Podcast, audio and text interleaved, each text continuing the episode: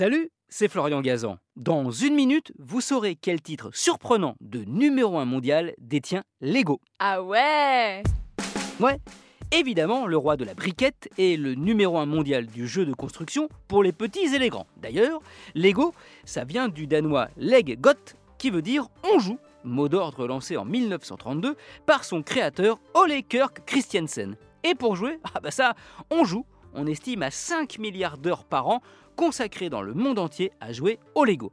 Mais c'est le développement de la marque qui lui a permis de décrocher un autre titre de numéro 1 mondial plutôt surprenant. Ah ouais? Ouais, chaque année, 36 milliards de briquettes en plastique sont fabriquées par Lego, dont certaines contenues dans des boîtes pour faire des véhicules, avec des petits trous et des petits pneus de quelques centimètres. Et ces petits pneus, pour les faire, eh ben ça demande du caoutchouc, beaucoup de caoutchouc, vu que Lego en produit 300 millions par an. Ah ouais? Ouais, et résultat, eh bien Lego est aujourd'hui le premier fabricant mondial de pneumatiques, devant Michelin, devant Goodyear et devant Bridgestone. Même si dans le plus grand Lego du monde actuel, eh bien il n'y a aucune roue, et pour cause, avec son mètre 35 de long et ses 9090 pièces, il permet de reconstituer le Titanic Lego.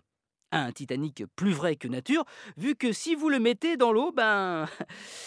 il coulera. Ah, ben, je précise aussi qu'il n'y a pas de figurine Leonardo DiCaprio dans le coffret. Merci d'avoir écouté cet épisode de Huawei, qui cassait des briques, j'espère. Retrouvez tous les épisodes sur l'application RTL et sur toutes les plateformes partenaires. N'hésitez pas à nous mettre plein d'étoiles et à vous abonner. A très vite